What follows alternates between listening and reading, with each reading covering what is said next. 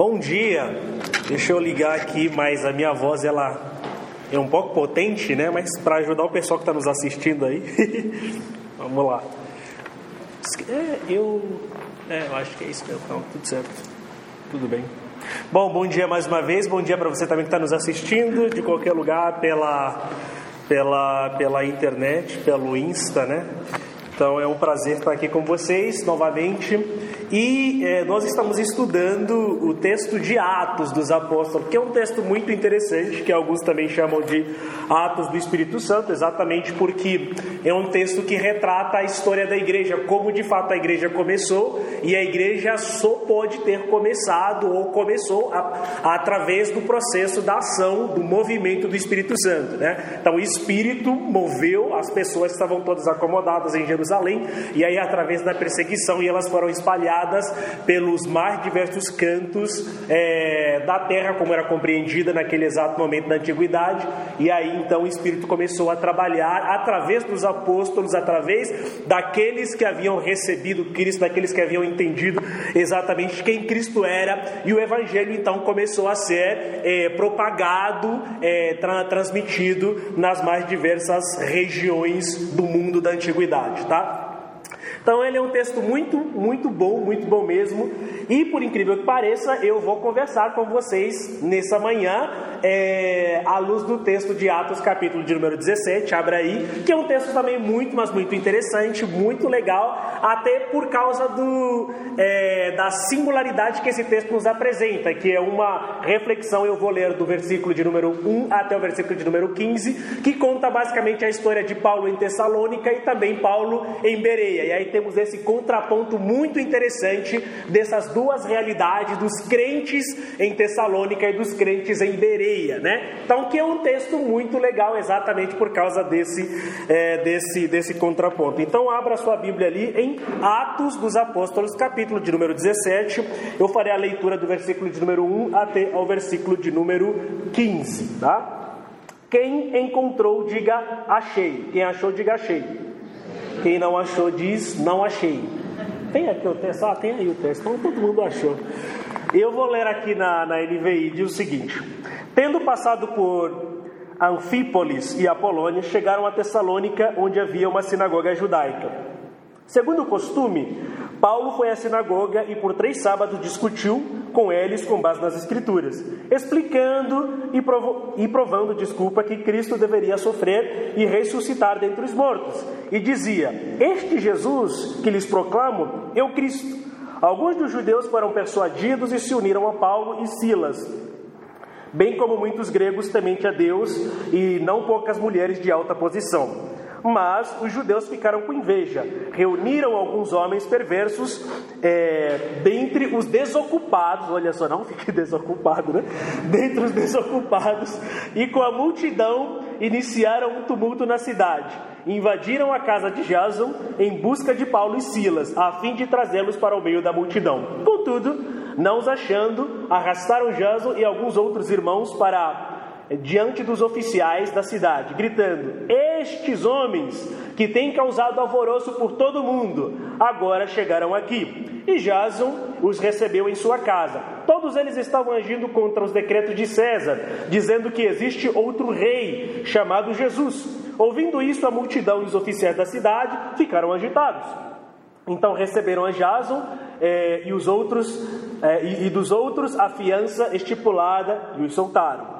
Logo anoiteceu, os irmãos enviaram Paulo e Silas para Bereia. Chegando ali, eles foram à sinagoga judaica. Os bereanos eram nobres, eram os mais nobres do que os de Tessalônica, pois receberam a mensagem com grande interesse, examinando todos os dias as Escrituras para ver se tudo era assim mesmo.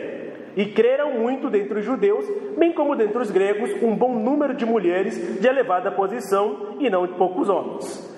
Quando os judeus de Tessalônica ficaram sabendo que Paulo estava pregando a palavra de Deus em Bereia, dirigiram-se também para lá, agitando e alvoroçando as multidões.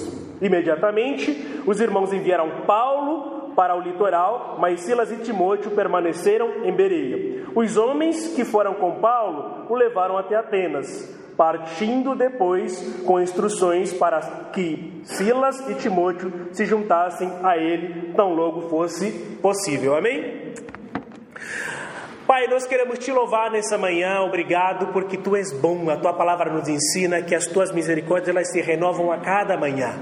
E essa é a razão pelo qual nós estamos aqui, porque nós somos fruto da tua misericórdia manifestada em graça através do sacrifício que Cristo é, derramou, do seu sangue, do sacrifício que Cristo fez naquela cruz ao se entregar, para que nós pudéssemos nos achegar novamente a ti.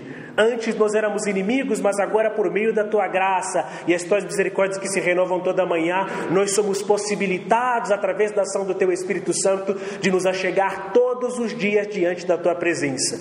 E obrigado, Senhor, porque nós temos a oportunidade de examinar a tua palavra todos os dias das nossas vidas, para que ela nos ajude a conhecer um pouco mais a respeito do Senhor e a dissipar completamente todo o processo de névoas, de trevas que podem habitar na nossa vida, para que nós possamos nos apresentar limpos diante da tua presença. Obrigado, Senhor, pela tua igreja que está reunida nessa manhã. Obrigado pelo teu Espírito Santo que paira sobre nós, que nos eleva até a tua presença. Então pedimos nessa manhã, Pai, para que a tua palavra, que somente a tua palavra, fale aos nossos corações e nos mostre verdadeiramente o estado dos nossos corações, a ponto de vivermos cada dia mais diante da tua presença e sermos transformados completamente por ela dia após dia.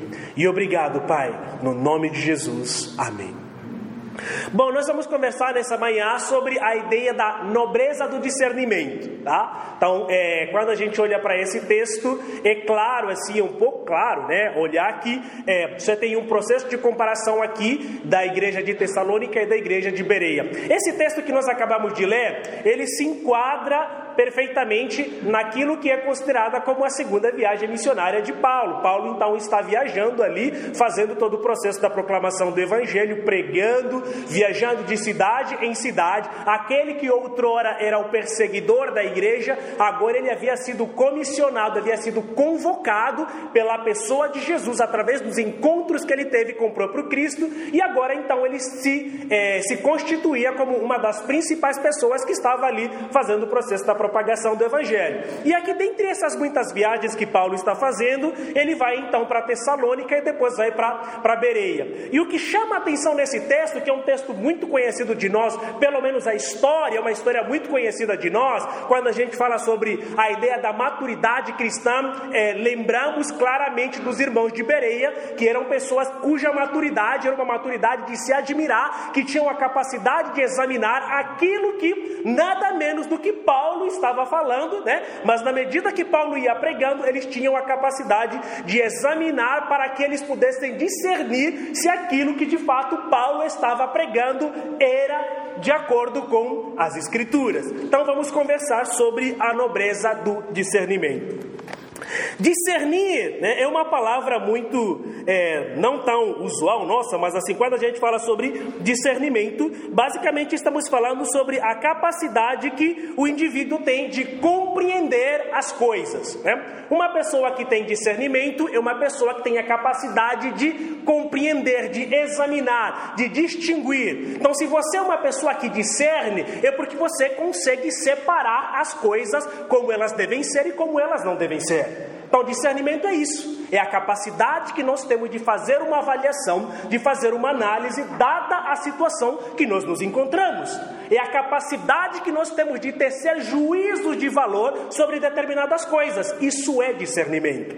Só que, quando a gente volta para o primeiro livro da Bíblia, que é Gênesis, os primeiros textos da Bíblia, principalmente Gênesis capítulo de número 3, que vai falar a respeito da queda, nós vamos perceber então que a capacidade de discernimento do ser humano, ela fora completamente afetada pelo processo do pecado. Quando o pecado habita no ser humano, ele perde o juízo de enxergar, a capacidade de, de tecer juízo sobre as coisas. Tanto que Eva, ela percebe que aquele fruto que Deus havia dito que não era bom para comer, ela come, exatamente. E depois de ela ter comido, deles terem comido do fruto, o relacionamento que eles tinham com Deus, que era baseado no amor, eles perdem o discernimento de que Deus os amava e eles passam a temer a Deus. Então o amor dá lugar ao medo, porque eles haviam perdido completamente a capacidade de discernir que eles estavam diante da presença de um Deus do amor. Mas o pecado ele nos impõe esse medo diante é, da presença da presença do próprio Deus.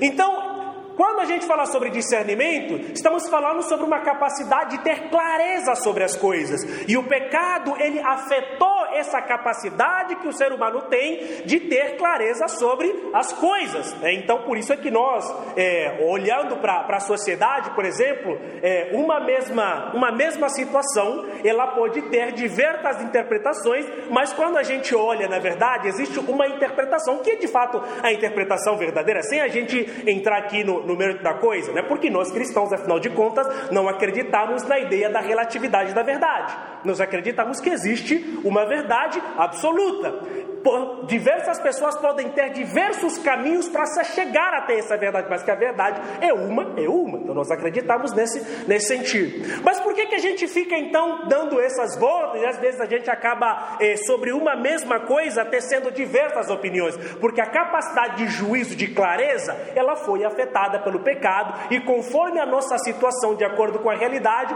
nós acabamos então enxergando as coisas nas mais diversas perspectivas. Então era isso que estava acontecendo aqui é, quando Paulo chega para a cidade de Tessalônica. Ao que parece, os irmãos de Tessalônica haviam perdido exatamente a capacidade de discernir que aquilo que Paulo estava pregando, a mensagem que Paulo estava levando para eles, era a mensagem verdadeira. Tanto que o texto bíblico é, nos mostra, exatamente elucidando no versículo de número 3, diz o seguinte: explicando e provando que Cristo deveria sofrer e ressuscitar dentre os mortos, e dizia: Este Jesus que lhes proclamo é o Cristo. Olha, Paulo está explicando para eles, né? Paulo está explicando para eles. E pelo pano de fundo que nós temos aqui do texto, aparentemente os irmãos de Tessalônica eram pessoas que tinham informação a respeito de quem Cristo era.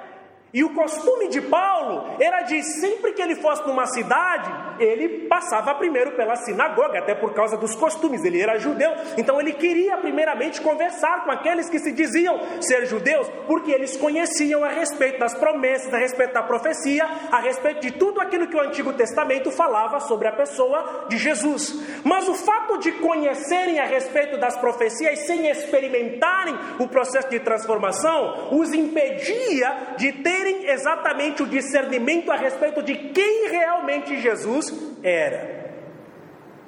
Eles tinham a informação, eles sabiam a respeito das promessas, mas eles não tinham experimentado o verdadeiro processo de transformação. Porque quando não se experimenta o verdadeiro processo de transformação, a informação que nós temos, ele se torna apenas uma mera informação que não produz transformação na nossa vida, a ponto de enxergarmos verdadeiramente quem é Jesus.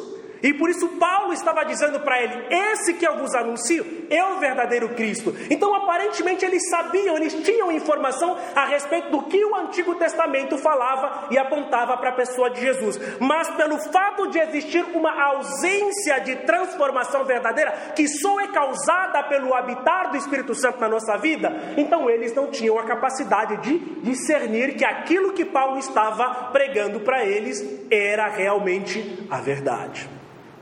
Então, o que, o que eu estou querendo mostrar para vocês? Que o discernimento, ele é dom, ele é fruto do Espírito Santo.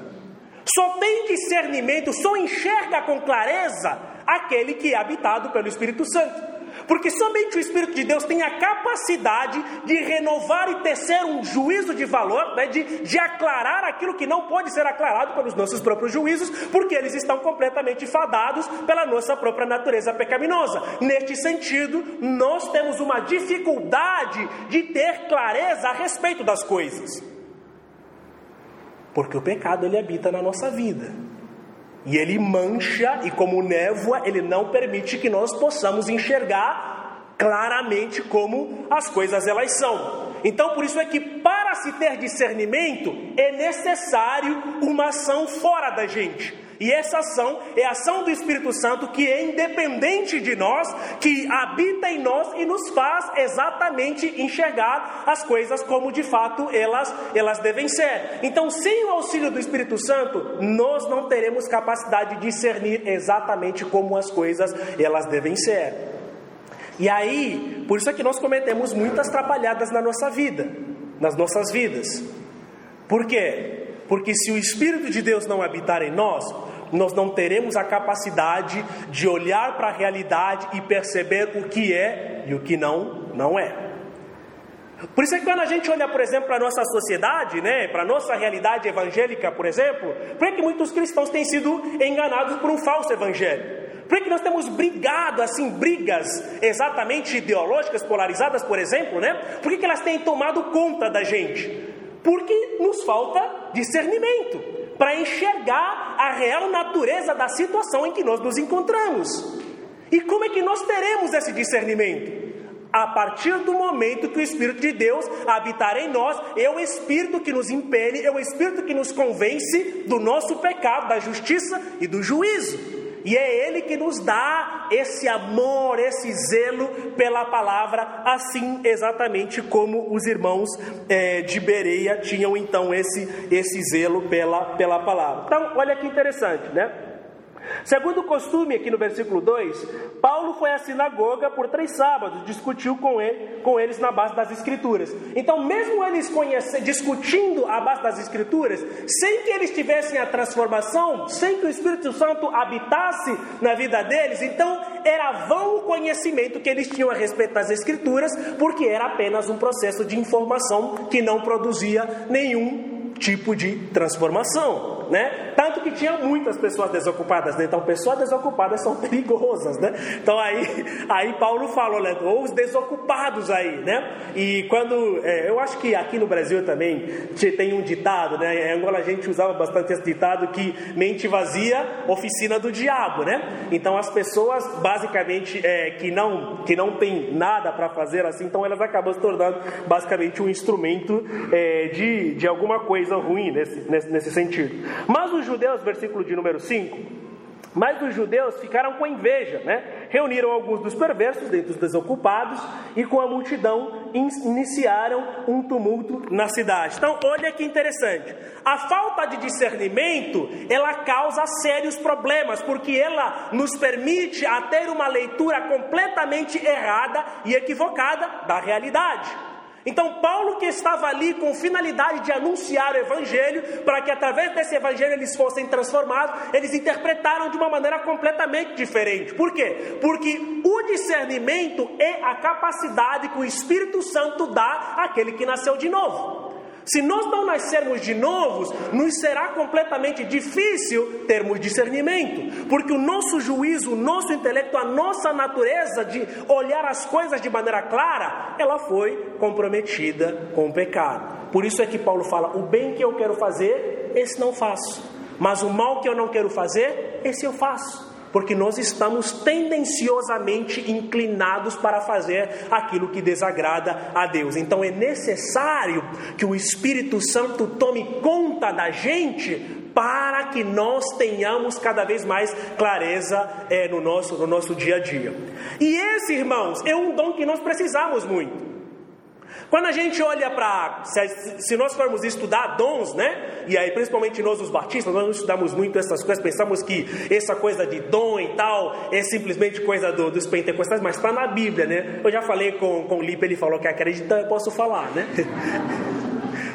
Da outra vez eu falei, Lipe, se, o Lipe não acredita, problema dele. Ele falou, eu acredito sim. Eu falei, então tá, tá, tá certo. É, então tá na Bíblia. Então são dons. O que são dons? Dons são as capacidades que o Espírito Santo concede ao crente para a edificação da, da igreja. Esse é um detalhe que nós precisamos entender. O dom ele serve para a edificação da igreja. Quando você percebe aqui o texto, os irmãos de Bereia, a igreja estava sendo edificada, a sociedade estava sendo transformada, as pessoas que estavam naquele círculo dos irmãos de Bereia estavam sendo transformadas. Por quê? O dom ele serve para a edificação da igreja. Para nada serve um dom que serve apenas para edificação minha, sabe? Isso é orgulho, arrogância, é o falso conhecimento que nós temos a respeito do verdadeiro significado de dom. Então, dom ele serve para edificação da igreja. Quando a gente olha para os nossos dias, nós precisamos é, desesperadamente do dom de discernimento. Nós precisamos. E aliás, como eu estava dizendo, se formos estudar a respeito de dons, geralmente Pouquíssimas pessoas vão falar, ah, eu quero ter um dom de discernimento, né? Geralmente as pessoas querem, ah, eu quero ter o dom, dom de cura, né? Para curar as pessoas, quero falar em, em línguas estranhas, né? Para as pessoas, né? Puxa vida, esse cara aí, né? Tá falando, sei lá, línguas estranhas e sei lá. Ou então quero ter o dom da profecia para revelar o CPF de todo mundo, né? Ou para revelar quem vai ganhar na mega. Isso não acontece. Ninguém revela quem vai ganhar na mega, né? Que pena, né? É, e aí, é, geralmente a gente quer esses dons mais extraordinários assim. Só que a ideia de discernimento, quem discerne é uma pessoa que enxerga as coisas com clareza, ou seja, tem a ver com a visão. E se eu enxergo as coisas com clareza, eu sei para onde estou caminhando. Então ele é um dom extremamente importante, só que nós não nos atentamos muito nisso.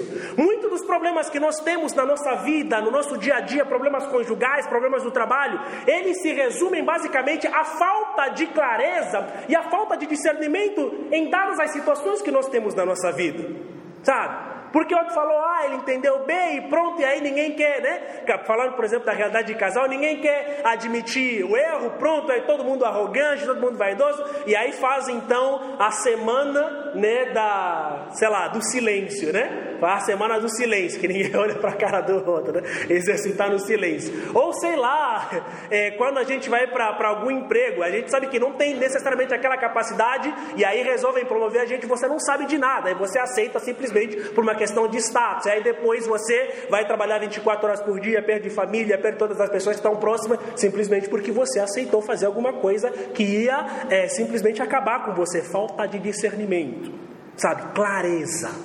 É isso, é disso que se trata.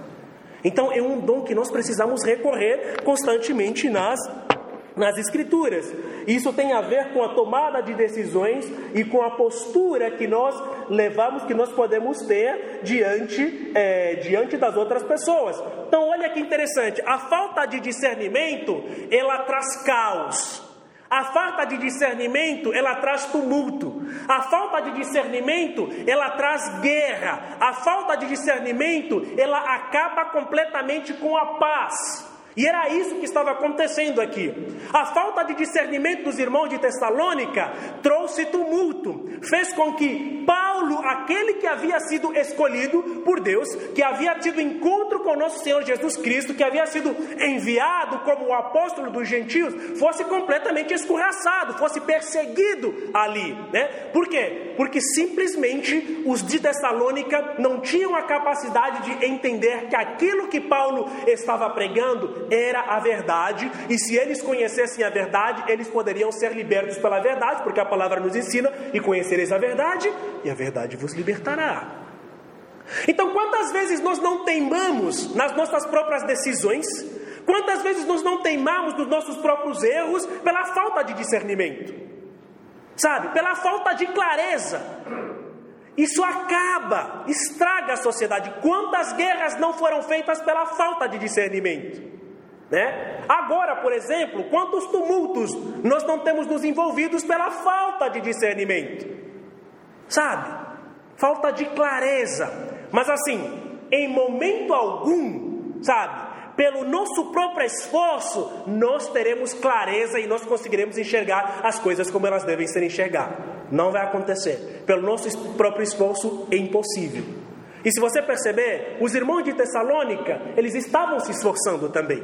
Eles de alguma maneira eles conheciam, mas eles não tinham experimentado verdadeiramente o processo de transformação, sabe? E quando a transformação ela não não acontece, sabe? É a verdade, ela tem a capacidade de desalojar os ídolos que existem no nosso coração. E aquilo que Paulo estava pregando feria profundamente a idolatria que habitava no coração dos irmãos de Bereia. Tanto que eles falaram: "Olha, esses caras aqui estão pregando um outro tipo de rei que é diferente de César, né? Já espalhando fake news. Fake news, meu irmão, não é, não é da agora, é da muito tempo. A serpente lá no jardim já estava falando fake news.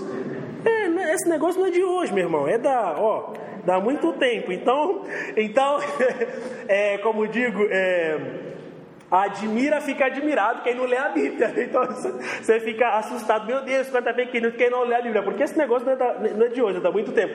Então perceba o que eles estavam fazendo. A palavra de Paulo, ela tinha, nesse caso, o que Paulo estava anunciando que era Cristo. Cristo tem o poder de desalojar todo tipo de idolatria que habita no nosso coração. E se nós não tivermos discernimento para entender que aquilo que a palavra está pregando é contra a idolatria que habita no nosso coração, certamente nós não gostaremos daquilo que nós estamos ouvindo, né? E eu cansei do Lipe ouvir falar aqui, né? se você não, não gosta, problema seu. E é isso mesmo, é a palavra. Se você tem problema com a palavra, você tem problema com o dono da palavra. Então está fazendo o que aqui, né? Então, é isso. Mas a palavra, ela tem essa capacidade de nos libertar, de abrir os nossos olhos para que nós possamos enxergar o mundo de fato como ele é, para que nós possamos enxergar a realidade. E ela briga contra a idolatria que existe no nosso coração. Então, ao que parece, os irmãos de Tessalônicas estavam muito mais importantes, aliás, estavam muito mais preocupados, desculpa, a prestar adoração a César do que necessariamente a Cristo sabe? E quando Cristo nos alcança, quando Ele se faz presente em nosso coração, Ele não permite que outros altares em nós sejam erguidos. Que o altar de Cristo em nós deve ser o exclusivo. E a palavra ela mostra exatamente isso. Tá? Ela mostra exatamente isso. Então os irmãos de Tessalônica eles ficaram muito bravos, sabe? Porque aparentemente eles queriam, sei lá, eles estavam com inveja daquilo que, que Paulo estava pregando e eles não queriam aquele tipo de pregação, né? Eles não queriam aquele tipo de pregação que os confrontasse, aquele tipo de pregação que os, é, que os incentivasse a mudar, a ter discernimento em relação aos erros que eles estavam cometendo. Eles estavam simplesmente acostumados a um tipo de mensagem que talvez afagasse simplesmente o ego deles, mas a palavra que Paulo estava pregando, que é o próprio Cristo, é uma palavra que requer libertação e requer que nós nos desfaçamos de tudo aquilo que existe no nosso coração, que não é necessariamente é, a pessoa a pessoa de Cristo. Então você olha que a palavra ela traz esse conflito no nosso coração a ponto de expor aquilo que está é, que está errado é, em nós. Né? Então eles falam, puxa vida, né?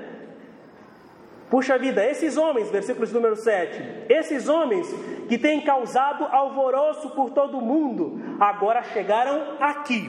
O que, que eles estavam dizendo por alvoroço?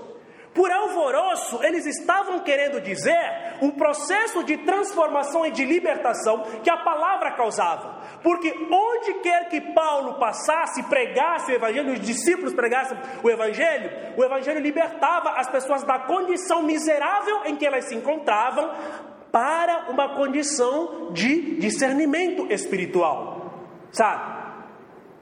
Roubos, as pessoas que roubavam, elas deixavam de roubar. As pessoas que extorquiam, que trabalhavam na corte de, de César, que extorquiam as outras pessoas, quando elas tinham encontro com o Evangelho, elas deixavam de extorquir. As pessoas que cometiam injustiça contra outras pessoas, quando elas se encontravam com o Evangelho, elas deixavam de, de cometer injustiças. Sabe? Quem tinha escravos tratava melhor, não o tratava mais como escravo, mas o tratava como irmão. Então a palavra ela mudava exatamente a, a condição em que as pessoas se encontravam, porque ela promovia libertação. É isso que a palavra faz. Então, de tumulto, eles estavam querendo dizer do processo de transformação que as pessoas elas é, alcançavam quando de fato elas se encontravam com, com o Evangelho, quando elas tinham encontro, desculpa, com, com, com o Evangelho. Então, por isso que eles falam, puxa, aqueles que causam tumulto chegaram, chegaram até nós, né? os tumultuadores, aqueles os incitadores do, do ódio, né? Então por isso é que a gente precisa ter muito cuidado quando a gente fala sobre essas coisas, sabe? Precisamos ter é, certos, certos cuidados. Agora, diferente dos irmãos de Bereia, a partir do versículo de número 10, né? Então Paulo e Silas eles foram para Bereia E o texto diz: chegando ali, eles foram à sinagoga. Os bereanos eram os mais nobres do que os de Tessalônica, pois receberam a mensagem com grande interesse, examinando todos os dias as Escrituras para ver se tudo, para ver, desculpa, eh, se tudo era assim mesmo, né? Para ver se aquilo que Paulo e Silas pregavam era exatamente aquilo que as Escrituras ensinavam. Cara, que atitude nobre, por isso é que a nobreza do discernimento.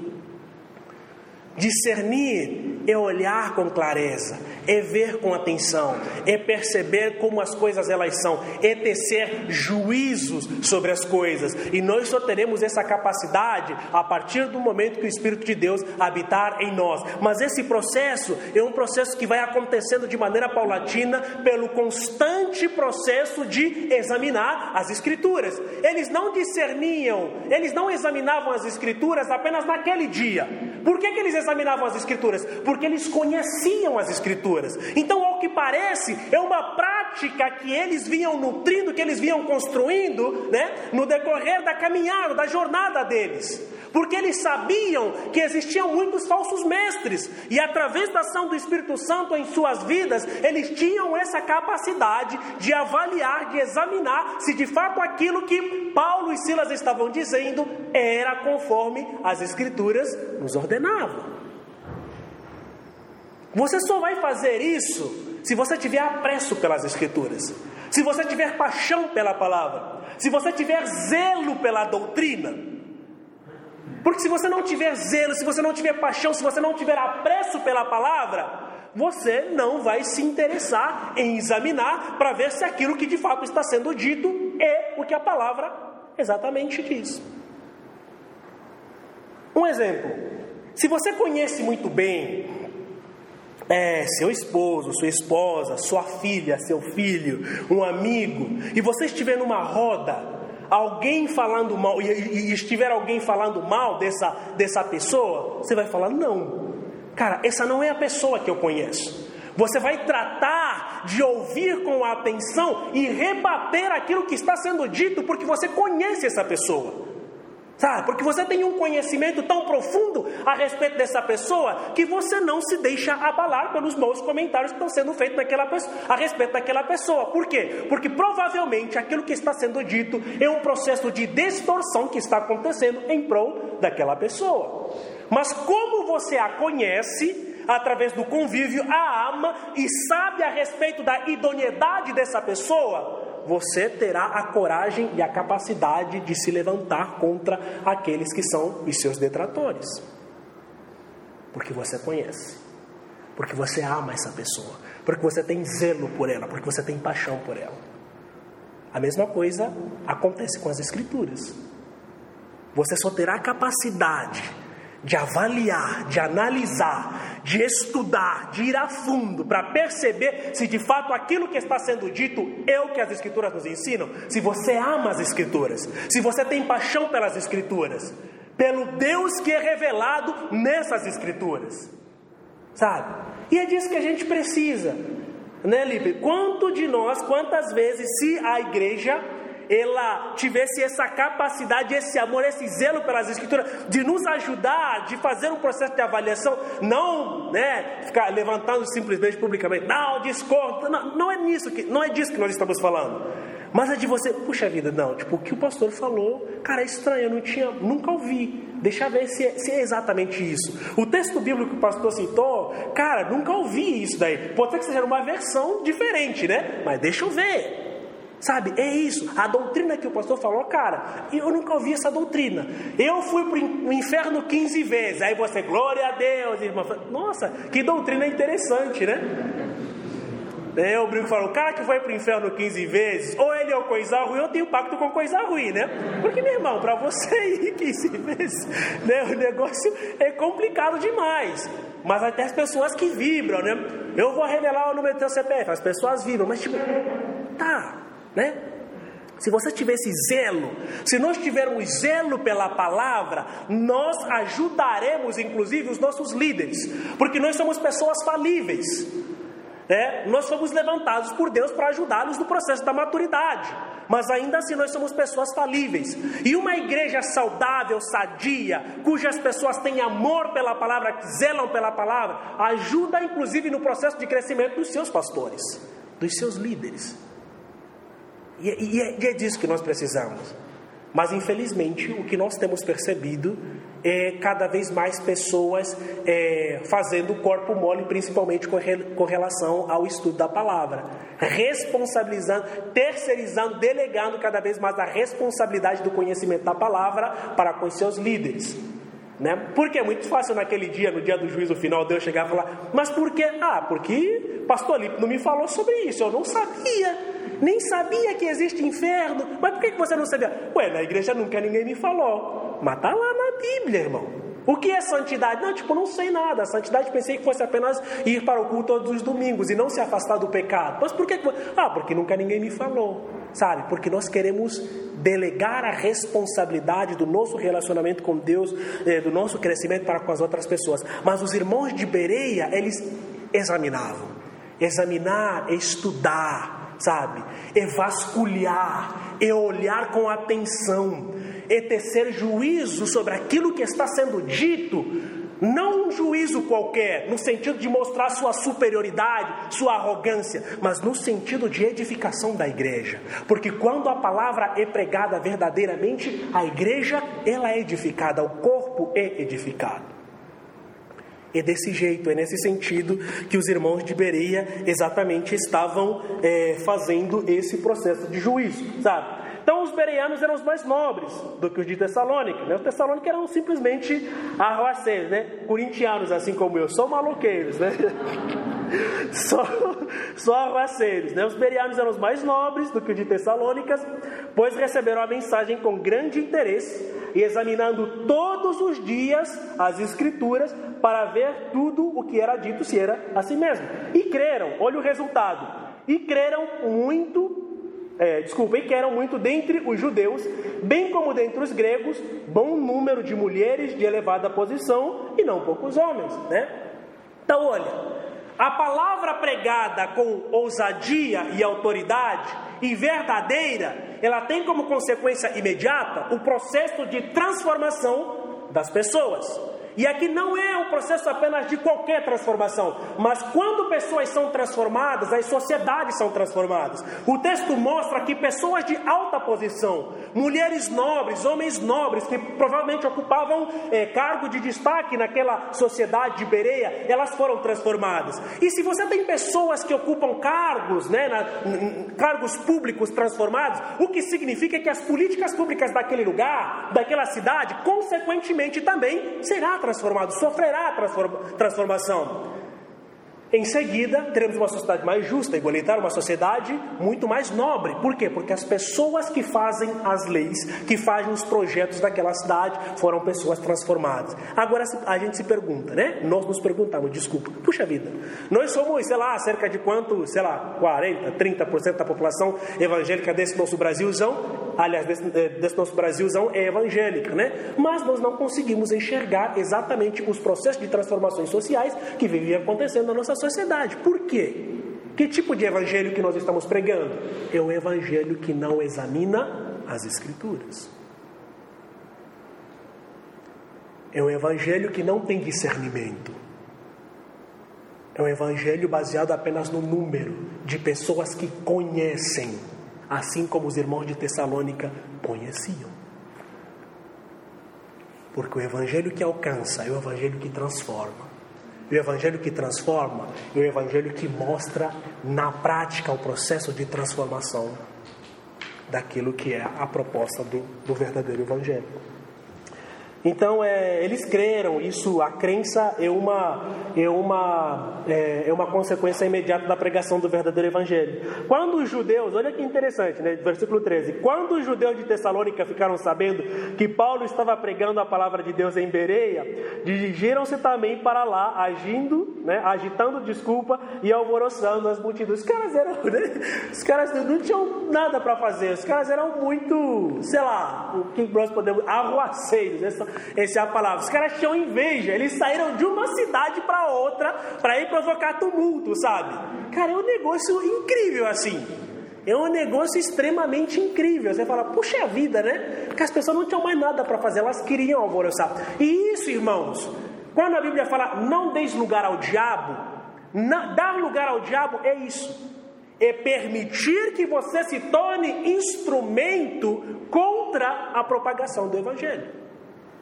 É quando a sua vida é utilizada contra o avanço do Evangelho. E era isso que eles estavam fazendo aqui. Eles estavam dando lugar ao diabo. Porque eles saíram de uma cidade para ir provocar tumulto na outra cidade, né? Igual antigamente as, as torcidas organizavam lá online os encontros, sei lá, iam para um lugar onde a polícia não ia, não ia enxergá-los simplesmente para fazer um processo de detratação. É um negócio absurdo, sabe? Então o que, o que eu quero mostrar para vocês nessa, nessa manhã é que nós precisamos de discernimento, sabe? Nós precisamos de discernimento. E o discernimento é uma capacidade, é um dom que só o Espírito de Deus concede àqueles que foram lavados e regenerados pelo sangue de Cristo. E o que nós precisamos desesperadamente na nossa sociedade, no nosso dia a dia, é desse dom. Porque se nós tivermos discernimento, nós teremos a capacidade de olhar as coisas com clareza. Mas como o nosso juízo, a nossa mente, a nossa capacidade de reflexão, ela foi afetada pelo pecado, então por nós mesmos não teremos essa independência de enxergar as coisas como Deus quer que nós enxerguemos. Então é necessário que nós nos voltemos às Escrituras, que nós clamemos pelo auxílio do Espírito Santo, para que ele nos ajude a enxergar as coisas como elas realmente devem ser, a ponto de nos tornarmos instrumentos de propagação do Evangelho e não instrumentos de Satanás, que são usados simplesmente para impedir, para barrar com que o Evangelho, o Evangelho, desculpa, seja proclamado a todas as pessoas. Precisamos de discernimento, precisamos olhar com clareza e precisamos clamar por ajuda do Espírito Santo para que ele nos dê esse dom. Porque não clamar por discernimento também é arrogância da nossa, da nossa parte. É você dizer que por você mesmo consegue resolver as coisas, mas nós não conseguimos. Constantemente incorremos no erro. E se nós quisermos exatamente sermos instrumentos usados por Deus para permitir que o Evangelho seja propagado e gerar maturidade para com as pessoas que estão ao nosso redor, nós precisamos de discernimento, precisamos clamar por Jesus. E é nisso que nós precisamos exatamente que Cristo habita em nós, sabe? Nós precisamos ser transformados, precisamos ser lavados, precisamos que Jesus seja o único Rei entronizado em nosso coração. Somente desse jeito teremos a palavra, teremos a capacidade de amar a palavra, a ponto de recorrer na palavra todos os dias da nossa vida, para que nós não possamos nos deixar levar por qualquer vento de doutrina. Amém? Baixe a sua cabeça e vamos, vamos, vamos orar. E enquanto você ora aqui clamando por discernimento, né, pedindo para que o Espírito Santo te ajude, inclusive, a discernir a respeito da natureza, do estado do seu coração nesse exato momento, né, porque raramente nós fazemos isso. E essa, inclusive, é uma das artimanhas de Satanás contra nós, para que nós não nos apercebamos exatamente do quão distante talvez nós estejamos da presença do nosso Deus. Então, peça para que o Espírito Santo te ajude nesse momento. Peça para que Ele te dê discernimento. Peça para que Ele revele as mazelas que existam no seu coração, que cegam completamente o seu entendimento, a ponto de você não ter discernimento e de não saber qual é a verdadeira e a real vontade de Deus para com a sua vida.